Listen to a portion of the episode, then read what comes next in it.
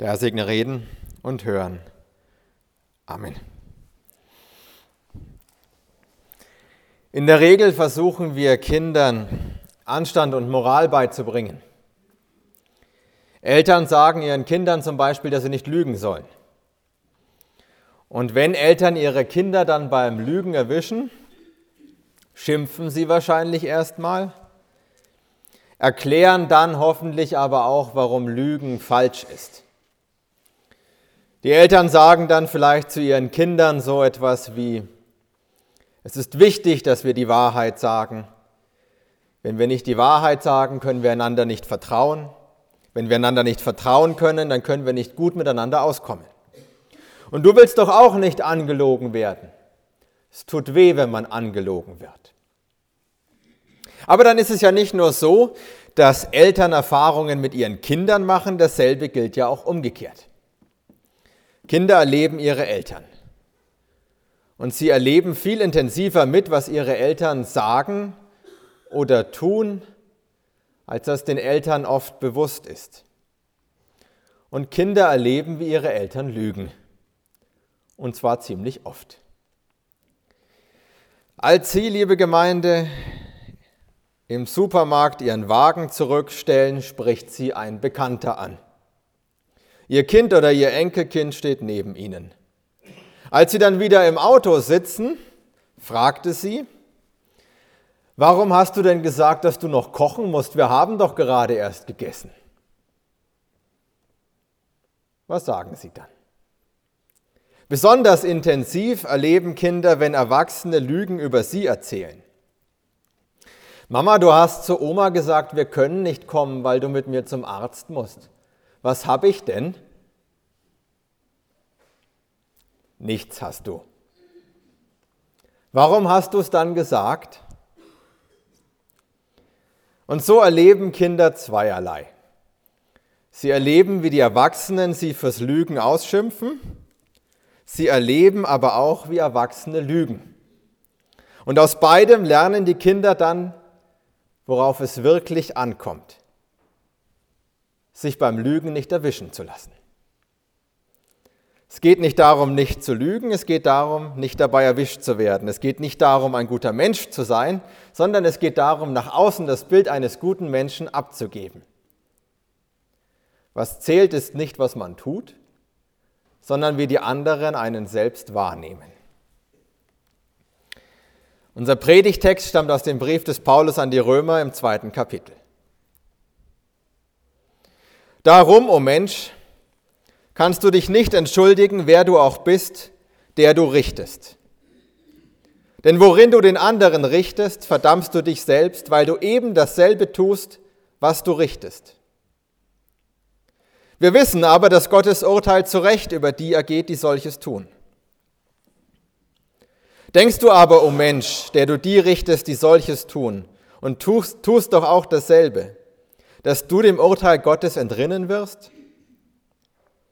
Oder verachtest du den Reichtum seiner Güte, Geduld und Langmut? Weißt du nicht, dass dich Gottes Güte zur Buße leitet?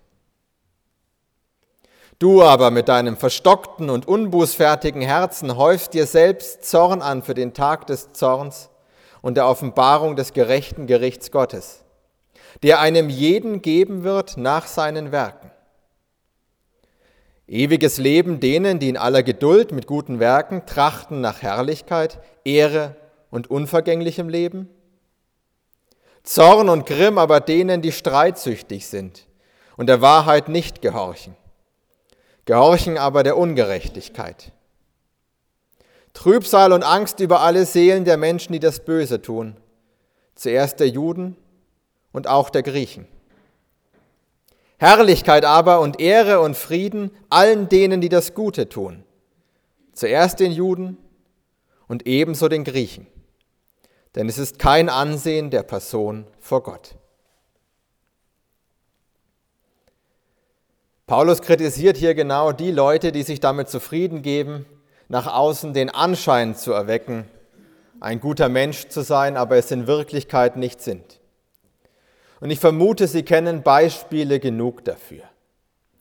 Leute, die sofort ihre Empörung aller Welt kundtun, die sagen, dass sie dieses oder jenes für unmöglich halten, damit bloß keiner auf die Idee kommt, sie könnten dasselbe tun. Leute, die mit dem Mund sofort dabei sind und aller Welt sagen, wie gut sie dieses oder jenes finden, aber dann doch tausend Ausreden haben, warum gerade sie, gerade jetzt, gerade in diesem Moment, also leider doch nicht ähm, helfen können und verstehst schon, aber eigentlich nicht total dafür. Leute, die das Talent haben, sich immer als die unschuldigen Opfer hinzustellen, selbst dann, wenn sie die Verantwortlichen für einen Konflikt sind. Und selbst dann, wenn sie nichts, aber auch wirklich gar nichts zu der Lösung des Konflikts beitragen wollen. Wir wissen alle, dass man mit diesem Verhalten gut und bequem durchs Leben kommt. Und Paulus weiß das auch. Natürlich, manchmal kommt es vor, dass die Lügen offensichtlich werden oder das Fehlverhalten offensichtlich wird. Dann bekommt man ein Problem. Wenn die Leute merken, dass man selber unaufrichtig ist, dass man betrügt, dass man sie ausnützt, dann werden die Leute schnell böse. Aber der geübte Lügner hat dafür eine Antwort. Der findet Lösungen, der verdreht so lange die Wahrheit, bis es eben wieder passt. Da werden aufkommende Konflikte schnell erstickt. Und am Ende haben die Leute wieder ein gutes Bild von einem. Vor der Instanz der öffentlichen Meinung wird man dann weiterhin gut dastehen. Paulus weist aber die Römer darauf hin, dass es eben noch eine andere Instanz gibt, vor der man sich verantworten muss. Nicht nur vor der Meinung der anderen, sondern eben auch vor Gott werden wir uns rechtfertigen müssen. Und bei Gott sind die Dinge nun mal anders. Der lässt sich nicht täuschen. Gott merkt sämtliches Fehlverhalten und jeden Täuschungsversuch sofort. Da bleibt nichts unbeachtet. Aber anders als die öffentliche Meinung reagiert Gott eben nicht unmittelbar darauf. Er bestraft kleine Sünden eben nicht sofort, die großen auch nicht. Manche Leute damals zur Zeit des Paulus wie heute sagen, wie schlimm kann denn mein Verhalten sein, wenn mich Gott nicht mit dem Blitz erschlägt? Aber Gottes Schweigen ist nicht der Beweis dafür, dass er das falsche Verhalten ignoriert oder gut findet. Es ist der Beweis für Gottes Güte, sagt Paulus. Gott gibt den Menschen Zeit, ihre Fehler einzugestehen, zu bereuen und ihr Verhalten zu ändern. Er sagt aber auch ganz klar, das Gericht wird ergehen. Am jüngsten Tag werden wir Rechenschaft ablegen müssen für all die kleinen und die großen Sünden. Und da gelten dann eben die Taten und nicht das, was andere Menschen zu unseren Lebzeiten von uns gedacht haben. Es gibt kein Ansehen der Person vor Gott, sagt Paulus. Im Gegenteil. Die, die nur vorgeben, gut zu sein, die wird es doppelt hart treffen, weil zu ihren Sünden noch die Heuchelei dazugezählt werden wird. Auch wenn unser Predigtext so wirken mag, es ist kein ethischer Text und es ist auch keine Drohbotschaft. Es ist ein Baustein einer langen Argumentationskette, die sie noch bis Kapitel 8 des Römerbriefs zieht. Paulus will gar kein schlechtes Gewissen machen. Er zeigt lediglich wie in einem Vorher-Nachher-Vergleich auf, welchen Unterschied der Glaube an Jesus Christus macht. Und Paulus ist überzeugt, dass das ein gewaltiger Unterschied ist. Denn wer seinen Glauben lebt, Wer regelmäßig betet, wer eine persönliche Beziehung zu Jesus Christus hat, der fragt natürlich danach, was Christus will. Und da geht es gar nicht darum, dass ich was tun muss, sondern dass ich es tun will. So wie wir zu Menschen, die wir lieb haben, fragen, was kann ich für dich tun? Kann ich was tun, damit es dir gut geht? Genauso ist das da auch. Und so ergibt sich von ganz allein, dass nicht nur unser Handeln, sondern auch unser Wollen und Denken ein anderes wird. Wir sagen dann, ich will nicht nur so tun, als ob ich ein guter Mensch wäre, ich will es sein. Ich will mich nicht nur über das Schlechte echauffieren, sondern ich will selber zum Guten beitragen. Und ich will nicht immer nur sagen, dass ich das Gute ja in Wirklichkeit unterstütze, sondern ich will auch anpacken, wenn ich gebraucht werde. Keinen Bogen mehr darum machen. Und das alles nicht, weil ich es muss oder weil mich jemand zwingt, sondern weil ich es will. Ich will sogar zu meinen Fehlern stehen. Ich will versöhnlich sein im Streit. Ich will mich nicht mehr nur als Opfer darstellen. Und ich kann es auch, weil ich von der Meinung der anderen nicht mehr abhängig bin, sondern es zählt für mich nur noch, was Gott von mir denkt. Und dessen Meinung von mir ist dann am höchsten, wenn ich aufrichtig bin. Was Paulus für mich immer so beeindruckend macht, sind seine schonungslosen Analysen. Er benennt Dinge, die alle Menschen kennen, aber wenige bereit sind auszusprechen. Und er geht offen damit um, dass er nicht immer Christ war, sondern vorher Christenverfolger und Mörder. Er geht offen mit seinem Scheitern und seinem Versagen um. Er kann deswegen so ehrlich sein, weil er dank Christus nicht auf die Meinung anderer angewiesen ist. Und deswegen, weil er bei Jesus Christus Vergebung und Versöhnung gefunden hat.